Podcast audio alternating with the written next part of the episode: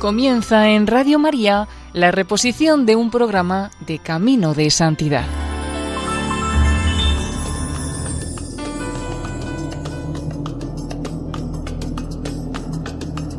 Bienvenidos a Camino de Santidad. El equipo del voluntariado de Radio María en Castellón, Nuestra Señora del Lledó, les ofrece el quinto y último capítulo dedicado a la vida de Santa María de Jesús crucificado también conocida como María de Belén o la Pequeña Árabe.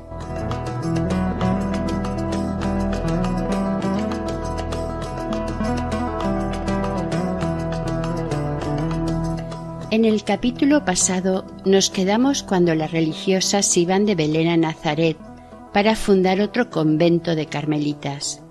Estaban en Sefamar, a cuatro kilómetros de Abelín, Sor Alejandrina y el cura de Sefamar se prestaron a acompañar a Mariam a visitar su querido pueblo, al que no había vuelto desde que salió con ocho años. Una hora después de la salida estaban subiendo la rampa al final de la cual está situado Abelín. Sor Alejandrina contó sobre la visita al pueblo. Al llegar a Abelín, vimos al cura del pueblo, Abuna con un singular atavío, vestido como un campesino, del hábito eclesiástico no llevaba más que el sombrero, el pecho abierto y muy sucio. La primera en percibirlo fue la sierva de Dios, quien se separó de nuestro grupo y se presentó rápidamente delante de él. Se puso de rodillas y pidió su bendición. Entre nosotros comentamos que para hacer este acto su fe debía ser muy grande.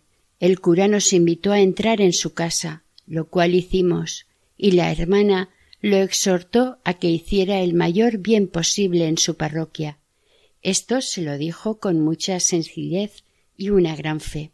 Llegada a Abelín, me habló de su padrino, que era el jefe del pueblo. Como su casa estaba cerca de la iglesia, lo llamamos. Estuvo muy contento de volver a ver a su ahijada y le enseñó el sitio donde la había sostenido durante el bautismo. Vio con emoción su casa natal, con el mortero en el cual su padre preparaba la pólvora, la casa de su tío que la había acogido y mimado, la huerta donde había oído la voz que había aclarado toda su vida. Todo pasa. Si quieres darme tu corazón, me quedaré para siempre. Hacía veinticuatro años que había salido de Abelín para Alejandría. Cuando terminaron de visitar Abelín, continuaron viaje hacia Nazaret, que está a una distancia de veinte kilómetros de Sefamar. Cuando las peregrinas llegaron a Nazaret, lo primero que hicieron fue ir a arrodillarse a la gruta de la Anunciación, donde el Verbo se encarnó en María Virgen. En aquel tiempo, como lo han revelado recientes excavaciones, Nazaret sólo tenía unas veinte casas y unos ciento cincuenta habitantes. En cuanto les fue posible, las hermanas fueron a ver el terreno que la señorita Artigó había comprado para construir el monasterio. Aún tardaría algo en hacerse. La primera piedra se puso el 28 de julio de 1907 y el 14 de noviembre de 1910 comenzaron las monjas su vida de carmelitas en el nuevo monasterio, al que, por deseo de Monseñor Braco, se llamó de la Sagrada Familia. Desde el Carmelo se puede contemplar la Basílica de la Anunciación. Betarram es un santuario mariano que se encuentra en los Pirineos Atlánticos, a quince kilómetros de Lourdes. En 1835, un sacerdote vasco, padre Michel Garicoich, que sería canonizado el 6 de julio de 1947 por Pío XII, fundó la Congregación de Sacerdotes del Sagrado Corazón de Jesús. Su objetivo era la evangelización de la gente del campo y la educación de los niños. Este sacerdote abrió una residencia en Po y fue así como se convirtió en capellán del Carmelo, donde se encontraba nuestra santa. se estableció una estrecha relación entre los padres del Sagrado Corazón y el Carmelo.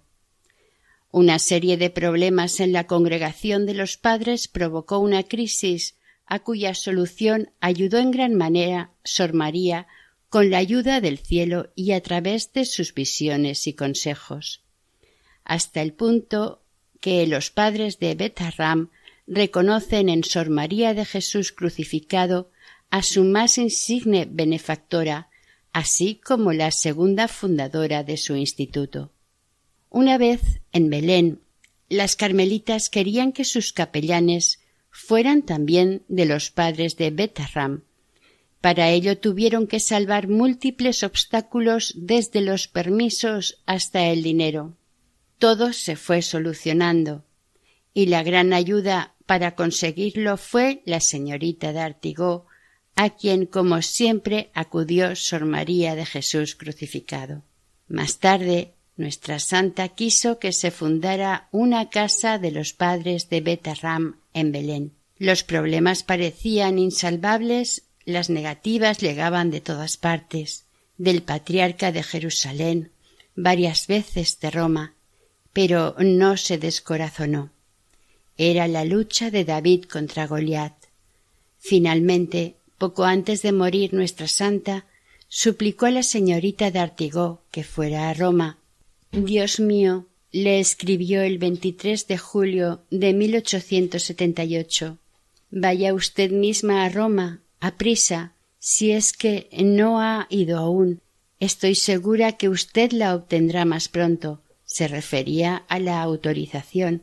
Nadie arregla los asuntos propios mejor que uno mismo el 4 de agosto, sobre el lecho de dolor, le decía al padre Chirgú Está hecho en el cielo, así es que se hará sobre la tierra. Efectivamente, después de su muerte, el 26 de agosto, las cosas de Roma fueron rápidamente y el 21 de mayo de 1879 los padres Estrate y Abadí junto con el hermano Hilario salían para fundar en Belén. Iban a unirse al padre Shigú, quien había sido nombrado superior.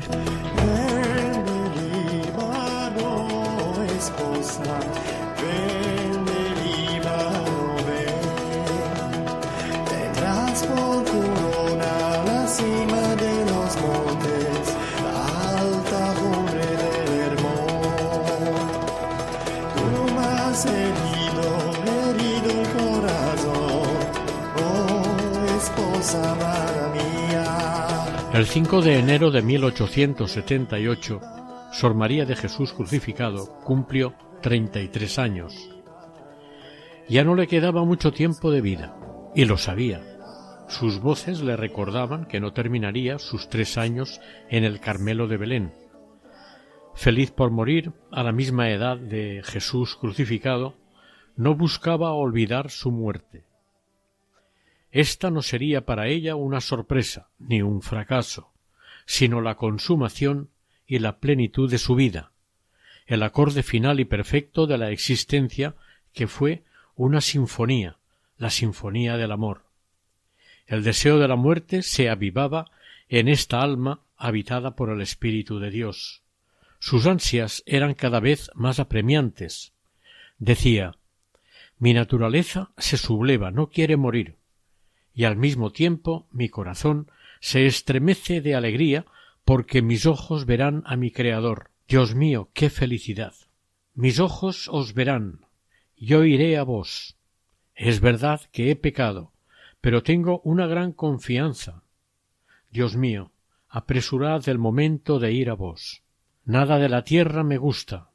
Apresuradlo, apresuradlo, Señor. Nada me ata ahora, pero si vivo, Temo atarme a algo. Tengo miedo de mí misma. Mi corazón no puede más. ¿Y cómo queréis que viva yo? Bienaventurada muerte que me hará ver a mi Dios. Todo saltará de alegría cuando vea a mi Dios. Dios mío, qué ciego está el mundo cuando teme la muerte. Esta feliz muerte. Temen ir a ver a Dios. Oh muerte favorable, tú nos liberas de la prisión.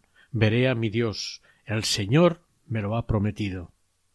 A su regreso de Abelín y de Nazaret, en el mes de mayo, confió a la maestra de novicias que el Señor la había colmado con una gracia de unión extraordinaria. Ella creía, manifestó, que en ningún instante había perdido la presencia de Dios. Era cada vez más humilde y sumisa, siempre buscando cómo poder servir a sus hermanas. Les comunicaba los consejos divinos que recibía para ellas. El Señor no quiere en Belén más que almas humildes, nadas verdaderas, nadas sobre las que Él pueda actuar y crear una santidad real, almas orantes, abnegadas, caritativas, obedientes. En el principio de aquel verano se adelantaron los trabajos de construcción del monasterio.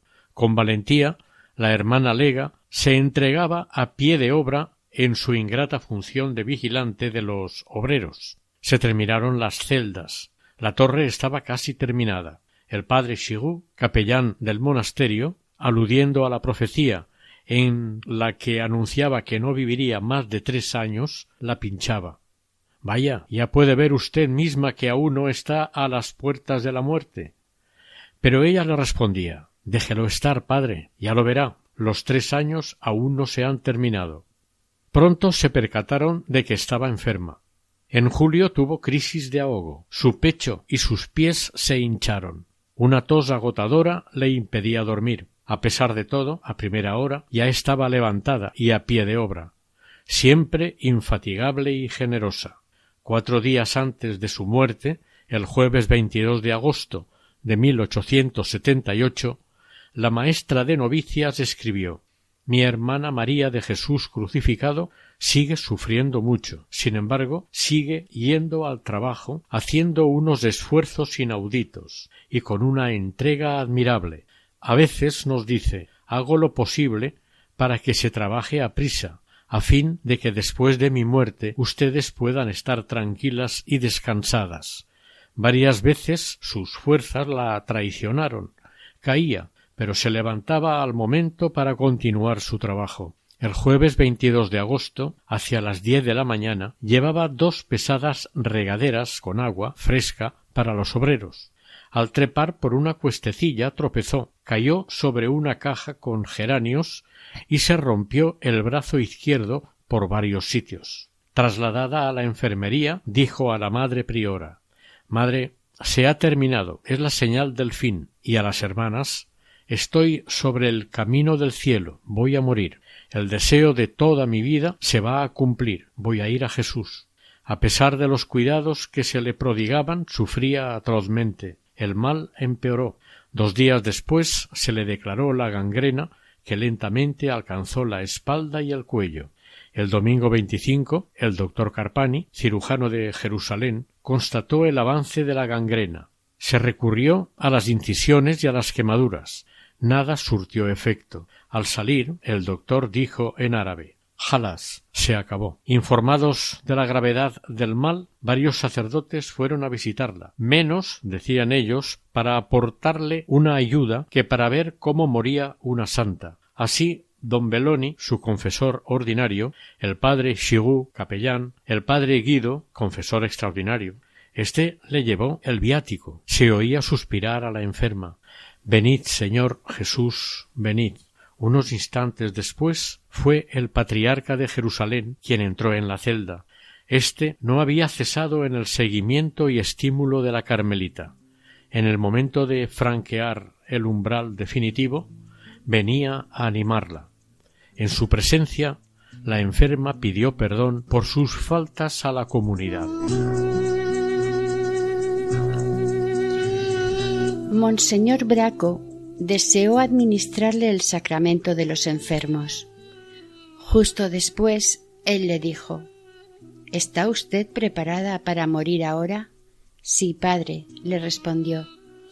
¿Está usted resignada a la voluntad de Dios para la vida y para la muerte? Sí, padre, y añadió una buena muerte, una buena muerte. Al retirarse el patriarca, éste recordó que en efecto la hermana le había predicho que sería él quien le diera la extremaunción, una profecía más que se realizaba. Durante aquellos días de agosto el ardiente viento del desierto envolvía la región de polvo y secaba la garganta de la enferma que decía sed, sed, pero nada podía apagar esta sed febril. El viento no cesó hasta después de las exequias. La última noche fue un Gólgota. Después de medianoche llevaron la comunión a la moribunda. Hacia las cuatro y media dijo con una expresión de éxtasis como la cierva sedienta suspira por el agua del torrente, así mi alma suspira por ti, Dios mío. Con lo que dejó escrito la hermana secretaria, Madre María del Niño Jesús, seguiremos la lucha final de la hermana. A las cinco menos cuarto tuvo una fuerte crisis de ahogo. De pronto se puso de rodillas sobre su lecho y juntando las manos dijo con fuerza Voy a morir. Es el momento. Llamad a todas las hermanas. Me ahogo. La comunidad estaba reunida. Nuestros dos buenos padres, Beloni y Chigu, entraron para asistirla. A las cinco tocaron el ángelus. Ella hizo la señal de la cruz y vimos que sus labios se movían. Un instante después lanzó hacia el lado una mirada de sorpresa y desdén, pero al momento su rostro volvió a serenarse.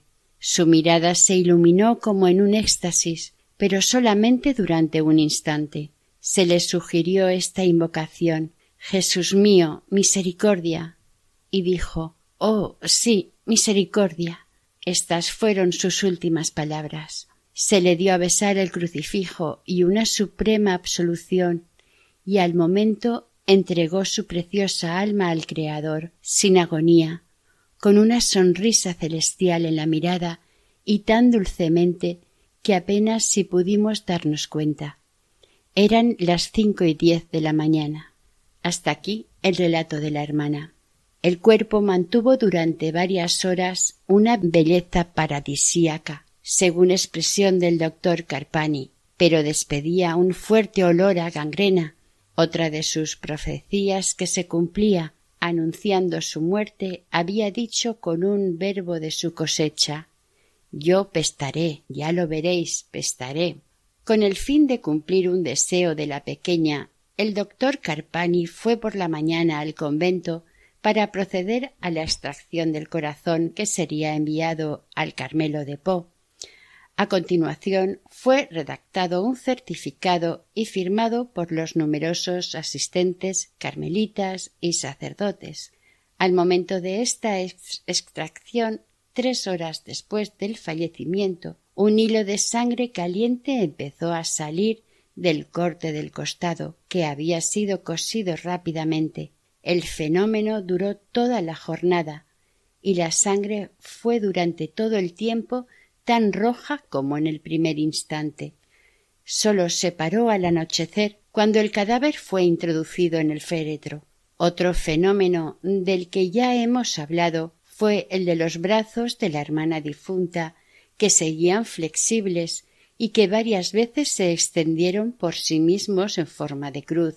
Incluso una vez el cuerpo puesto en el ataúd la priora tuvo que ordenarle en nombre de la obediencia que no los extendiera más a fin de cerrarlo. Y la narradora añade y la querida hija que había llevado durante su vida la obediencia hasta el milagro, obedeció aún después de su muerte, y sus brazos quedaron inmóviles. El 27 de agosto una muchedumbre considerable participó en los funerales. De las bocas de los asistentes sólo salía un grito La santa ha muerto. Fue enterrada a la entrada del coro de la nueva capilla del monasterio de Belén, que sería inaugurada el 19 de noviembre de 1892. Fue beatificada por el Papa Juan Pablo II el 13 de octubre de 1983 y canonizada por el Papa Francisco el 17 de mayo del 2015. Su fiesta se celebra el 25 de agosto.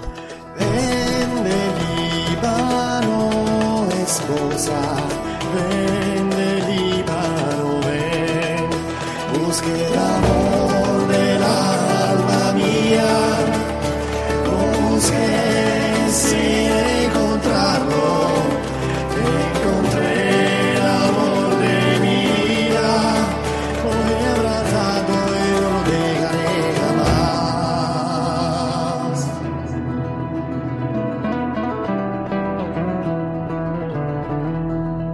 El milagro que sirvió para su canonización fue el realizado a un niño siciliano de la región de Siracusa, llamado Emanuel Losito, nacido por cesárea en el año 2009. El niño sufría de una debilidad extrema congénita del corazón, la cual provocaba un efecto grave en la irrigación sanguínea, los elementos nutricionales y del oxígeno en el resto de su cuerpo. El recién nacido fue trasladado urgentemente de un hospital a otro. Los médicos constataron que su situación no hacía más que empeorar. Fue llevado a la sección de cuidados intensivos, luego a otro hospital especializado en cirugía cardíaca infantil, donde fue operado de urgencia, aun cuando los cirujanos estaban seguros de su muerte inminente, viendo la situación irrecuperable en que se encontraba. Para su sorpresa, la operación fue un éxito. Los médicos notaron incluso una rápida recuperación en las horas y días siguientes. Los exámenes y análisis posteriores no hicieron sino confirmar su recuperación total. Dos comisiones, una médica y otra teológica, concluyeron que la recuperación había sido rápida y completa, y que no había ninguna explicación desde el punto de vista de la ciencia médica. En realidad, el milagro tuvo lugar gracias a la intercesión de la entonces beata Carmelita. Efectivamente, una pareja, amigos de los padres de Manuel, conociendo su enfermedad, pidieron la curación a Sor María de Jesús crucificado, de quien la pareja era devota desde su peregrinación a Tierra Santa, después de haber visitado el Carmelo de Belén en la Navidad del 2008, unos cinco meses antes del nacimiento de Emanuel. Durante su peregrinación, la pareja había tenido la ocasión de venerar las reliquias de la Beata, ellos pidieron a otros amigos y conocidos que invocaran la intercesión de la religiosa carmelita. De esta manera se formó una cadena de oración con las carmelitas de Belén, Haifa, Jerusalén y Nazaret, pidiendo por el restablecimiento del niño.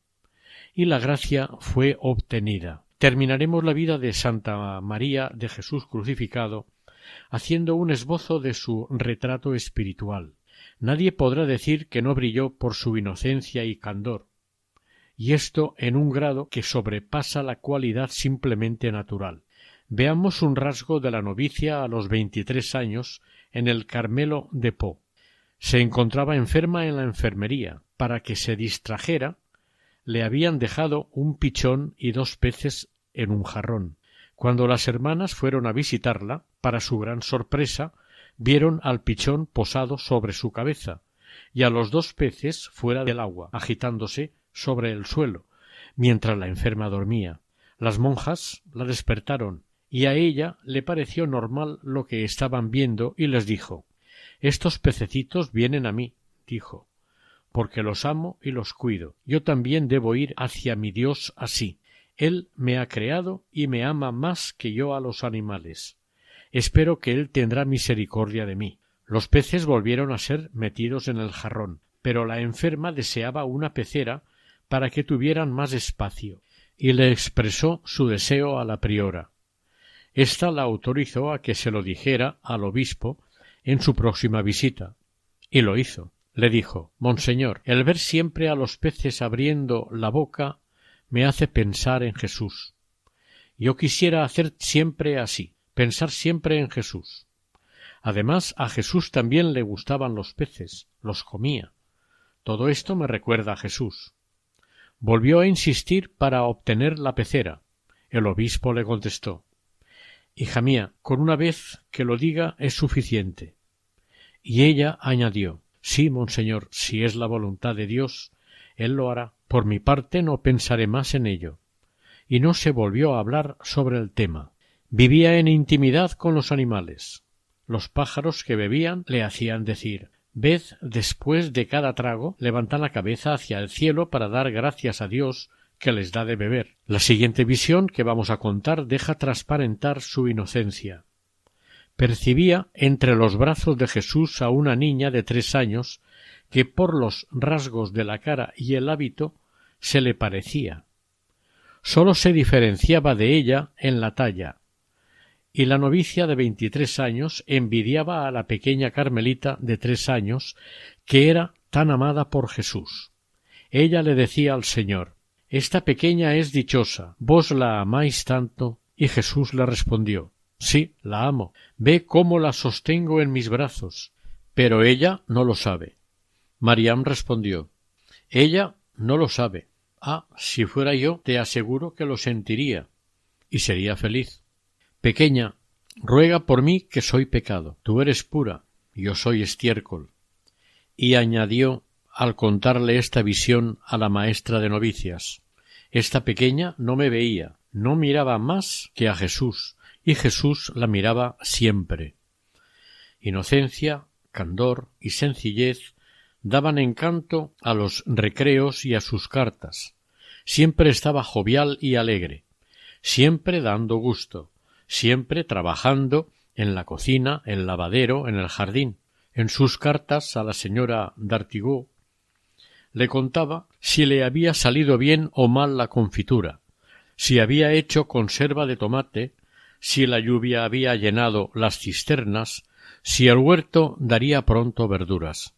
No se reconoció en la niña que Jesús sostenía en sus brazos, pero para las hermanas la identificación fue fácil, por lo que empezaron a llamarla familiarmente con el sobrenombre de la pequeña, ya que en ella se realizaba el ideal evangélico. Si no os hacéis como niños, se adelantó a Teresa del Niño Jesús en la exploración del camino de la infancia espiritual, pero semejante sencillez y simplicidad se encontraba también en sus juicios. Los testigos señalan la prudencia de la religiosa, la califican de prudencia sobrenatural, hablan de un sentido común superior, de un juicio iluminado por el espíritu. Ella, que estaba colmada de tantos carismas, desconfiaba de las personas que al parecer seguían caminos extraordinarios. Me parece, decía, que esas personas andan sobre una plancha puesta sobre el agua. He oído hablar sobre esos estados tan peligrosos. Oh Dios mío, líbrame de todo eso. La fe me es suficiente. Con ella no hay orgullo. En Alejandría había conocido a una religiosa que pasaba por una mística. Mariam le dijo a su confesor que allí no había más que ilusión.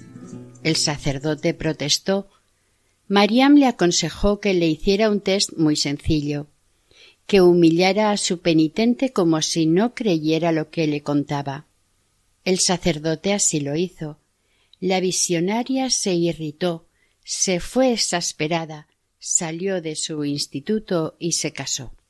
Esta prudencia se manifestaba en los consejos que daba a sus compañeras, quienes se extrañaban de tanta sabiduría. Cuando constataba abusos, dijo una carmelita, se lo advertía a la madre priora y se los hacía ver si hacía falta con mucha firmeza y energía, como yo misma fui testigo. Sus advertencias favorecían siempre el progreso espiritual de las hermanas. No dudaba en escribir por orden del cielo a los grandes de este mundo, incluso al Papa. A menudo la llamaban al locutorio. Sólo iba por obediencia o necesidad. A veces era ella misma quien pedía ver a tal o cual persona para encargos importantes. Por ejemplo, un día tuvo que realizar una misión delicada ante un prelado extranjero que se había sentido impresionado por una extática italiana de la cual se hablaba mucho. La pequeña le dijo que el señor le había asegurado que todo era diabólico, pero añadió prudentemente No le digo que sea culpable, no he visto que esta alma no sea de Dios. Y terminó con estos admirables consejos. Monseñor, Jesús me ha dicho que le diga para usted Cuando dicen la Santísima Virgen se aparece aquí o allá, no vaya, no se tome ese trabajo. El Señor le dice agárrese a la fe, a la Iglesia, al Evangelio, porque si usted va a ver y a consultar aquí o allí las cosas extraordinarias, su fe se debilitará. A menudo se ha resaltado el contraste que hay entre las palabras que la vidente decía a título personal y las que transmitía de parte de Dios.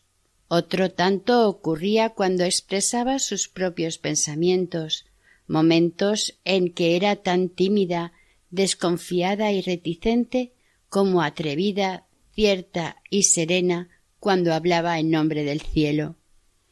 Tanta inocencia y tanta prudencia llevan a una profunda humildad. En enero de 1874, la extática decía Me han dicho que cuando la gracia no lleva a la confusión, a rebajarse, a humillarse, hay que desconfiar. No es de Dios, ya que la verdadera gracia lleva al anonadamiento. Y reconozco que es verdad, ya que cuando Dios me visita veo talmente minada mi miseria que no podría soportarlo si él mismo no me sostuviera. El 31 de octubre de 1868 tuvo una visión en la que percibió una hormiga alada y un gigante. La hormiga, símbolo de la humildad, llevaba alegremente el peso de una casa, mientras que el gigante, símbolo del orgullo, era aplastado bajo el peso de unas bajas. Una voz le dijo Amo a esta hormiga porque es pequeña, por eso construiré una gran casa sobre ella. Y la hermana exclamó sencillamente No sé quién es esta hormiga, pero quisiera ser como ella. En el transcurso de la transfiguración del 4 de septiembre de 1868, el ángel la llamó pequeña nada y expresa bien la idea que ella tenía de su nada ante Dios. Ella condensó su vida en esta fórmula. Sobre todo, recuerden todas una cosa la pequeña nada no llegará más que por la nada. Su humildad fue siempre creciendo. Ya siendo muy niña no era nada, y se convertiría en menos que nada. El Espíritu Santo se las ingenia de maravilla para afinar sus obras maestras haciéndolas pasar por el crisol de las pruebas. Al atardecer de su vida, la pequeña mostrará tal desprecio de sí misma, tal confusión, tal conciencia de su nada, que se hubiera dicho que quería soterrarse para desaparecer. Se veía como un gusano. El 28 de julio de 1876 escribió al padre Execopar Ore en serio por mí, para que no ofenda a Jesús. Obténgame la humildad y la caridad. No tengo ni una brizna de ellas. Jamás he sentido tanto la necesidad de la humildad como ahora. Yo, polvo, y no soy más que orgullo. Una religiosa le preguntó quién era su familia. Ella cogió un grano de polvo y se lo mostró diciendo Esto es mi familia. Yo no soy sino nada. Un grano de polvo es más que yo. El viento lo levanta, yo caigo. Entonces la mano de Dios tiene que llevarme.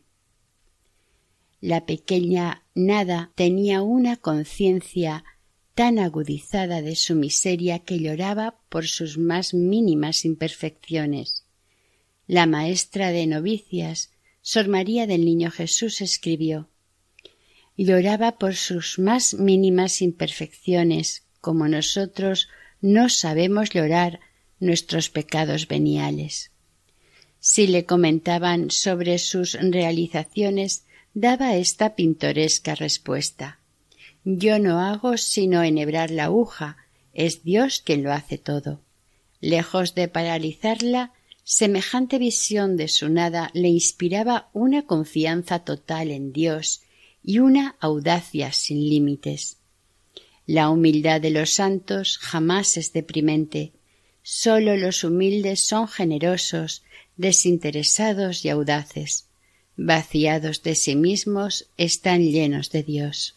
Llegada a lo más bajo en la escala de la humildad, Sor María de Jesús crucificado podía permitirse el aconsejar a sus compañeras, lo cual hacía con suma delicadeza con sus máximas de sabiduría oriental, pero también sobrenatural, se podría escribir un código de la humildad.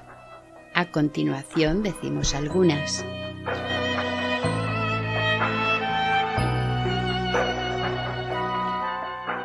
A un rico todos lo quieren y lo honran. El pobre es despreciado, no tiene nada, pero si es humilde, ¿A cuál de ellos honrará el Señor? Al humilde. La humildad se siente feliz de ser despreciada, de estar sin nada. No se ata a nada, no se enfada por nada. La humildad está contenta, la humildad es feliz, la humildad se satisface con todo.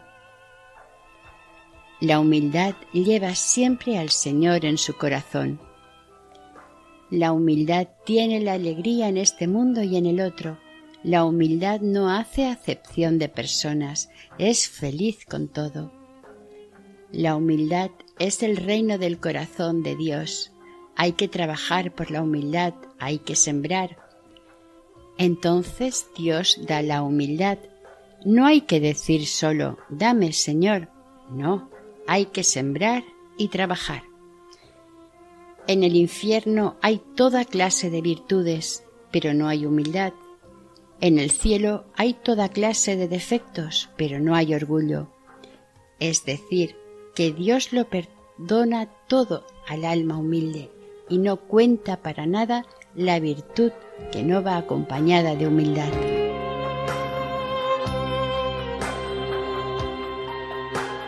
La ascesis exige duros desasimientos. Cada día la Carmelita encuentra un medio para despegarse de alguna cosa y no poseer más que a Jesús. Tiene que librar la batalla de la pobreza cada día para darse totalmente al Señor, hasta llegar a la virginidad de corazón. Un día en que se hallaba Mariam, aún niña, a la orilla del Mediterráneo, y contemplaba el mar, vio a Jesús que le dijo ¿Ves este mar tan inmenso? Pues bien, no tomes de su agua más que la cantidad que necesites. Aunque la mar no puede agotarse, no la tomes más que en la medida de tus necesidades. Esto es para darte un ejemplo de la pobreza que debes practicar. Esta lección se la daría ella un día a una de sus compañeras.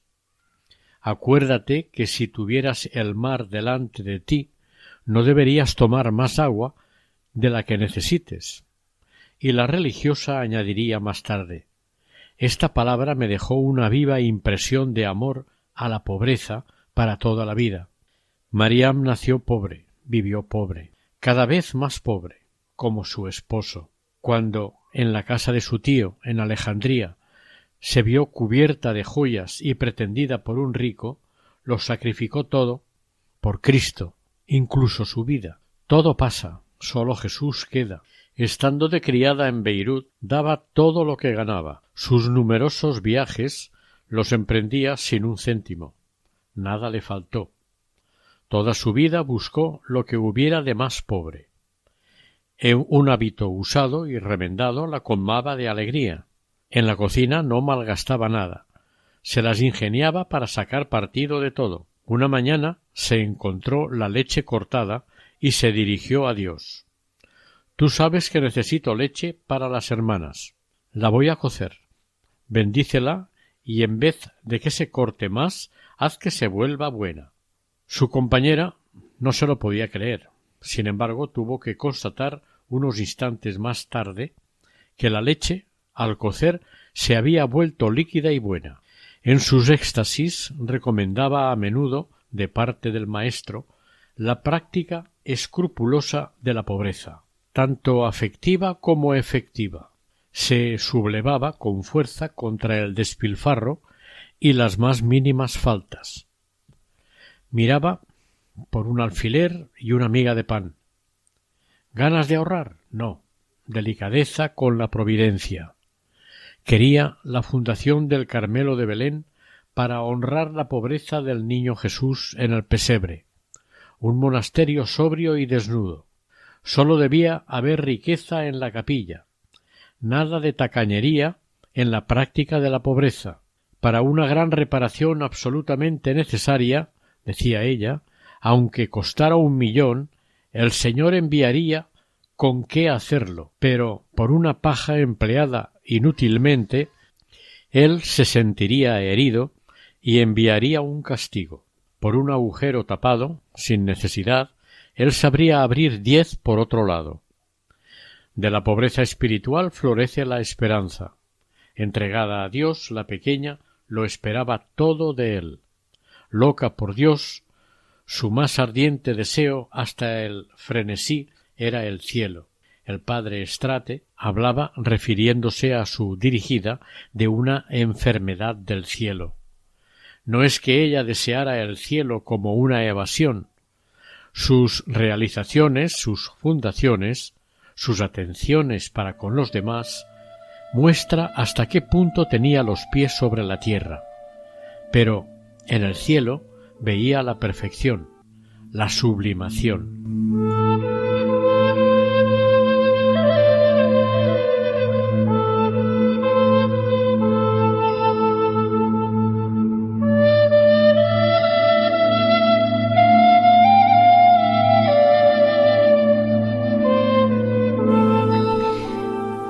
Sor María de Jesús crucificado tuvo sus bodas místicas. Jesús es el esposo de sangre. Él celebra su boda con sangre. Para Mariam esto no fue figurativo. Ella jamás decepcionó a su esposo. Literalmente le dio su sangre. Celebró su boda mística sobre la cruz. Después de un largo noviazgo, necesario para que el Señor se modelara, una esposa espléndida, sin mancha ni arruga, sin ningún defecto, sino santa e irreprochable. Efesios 54, 27. Llegó ya el día en que los místicos llaman matrimonio espiritual a la más alta cima que aquí se puede alcanzar en unión espiritual.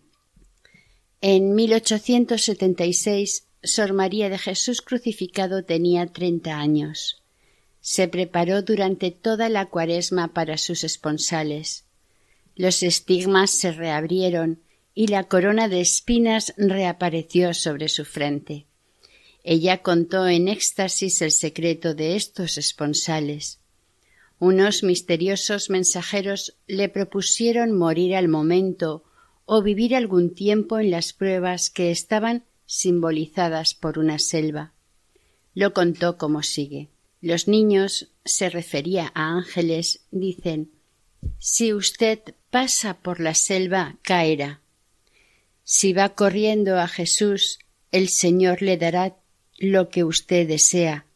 Ahora es el momento de que tome la decisión, pero si voy ahora no tendré nada que ofrecer a mi Dios. Tendré el tiempo de gozar, pero no tendré el tiempo de sufrir. ¿Qué es lo que más le agrada a Dios? Dígale a mi Dios que yo quiero lo que le sea más agradable a Él. Sin embargo, si debo caer y ofender a Jesús, aprisa, quiero ir a Él, pero si Él promete guardarme, acepto todos los tormentos. Los acepto con todo mi corazón Vale la pena por mi Creador. Todo pasa. Soy feliz de que mi Creador elija. Si yo hubiera elegido, pero el Señor me cuidará y me pondrá el anillo y yo iré en paz. Él no permitirá que yo caiga. Al decir estas palabras se la vio besar su dedo anular de la mano izquierda. A continuación hizo el gesto de sacar un anillo y pasarlo al anular de la mano derecha besándolo de nuevo. En adelante besaría a menudo el anillo invisible y siempre sobre este mismo dedo. Miró el anillo fascinada y el verlo le provocó una alegría indescriptible. Continuó diciendo Me quedaré con el anillo, mi querido anillo. No sabía que hubiera un anillo escondido para mí. Es pesado y ligero. Jamás había recibido un anillo. Estoy contenta. No lo he merecido. De nuevo lo besó y trató de deletrear tres palabras que veía grabadas. Hay tres palabras, dijo, pero no llegaba a descifrarlas. Y después añadió Los que dicen Haced, Señor, lo que vos queráis, recibirán un anillo. Es el anillo de la alianza. Del cielo y de la tierra me tirarán piedras, pero en el fondo me respetarán a causa de la alianza. Oh, mi todo, no lo he merecido. He recibido un premio por la ingratitud. Me lo han dado como regalo. Entonces elevó hacia su esposo un canto del que entresacamos algunas exclamaciones. Yo estoy en Dios y Dios está en mí.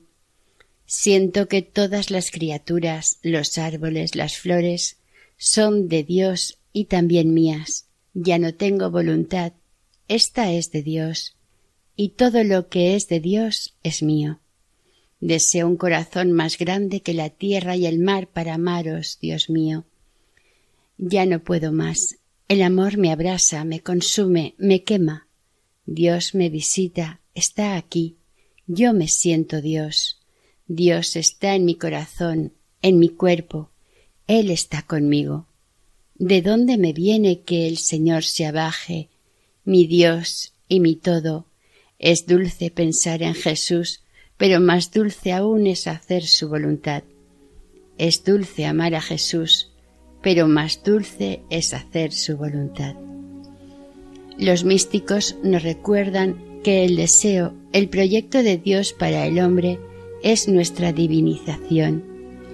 El himno al amor, cantado durante toda su vida por Sor María de Jesús crucificado, concluyó con el punto final de su muerte.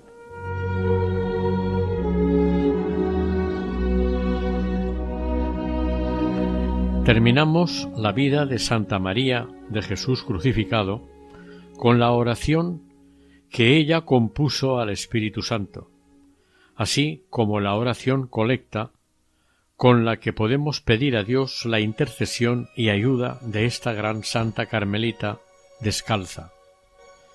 Oración. Espíritu Santo, inspírame.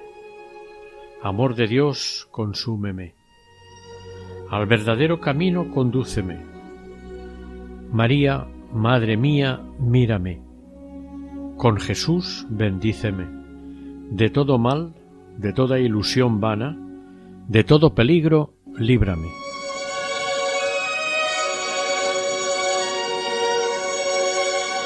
Oh Dios, Padre de misericordia y de toda consolación, que has conducido a Santa María de Cristo crucificado, hija humilde de Tierra Santa, hasta la contemplación de los misterios de tu Hijo, y la has hecho testigo de la caridad y del gozo del Espíritu Santo. Concédenos, por su intercesión, que, participando de los sufrimientos de Cristo, podamos exultar de alegría en la revelación de tu gloria. Amén. Hasta aquí el programa Camino de Santidad con el capítulo quinto y último dedicado a la pequeña árabe Santa María de Jesús crucificado. Gracias por su atención y que el Señor y la Virgen les bendigan.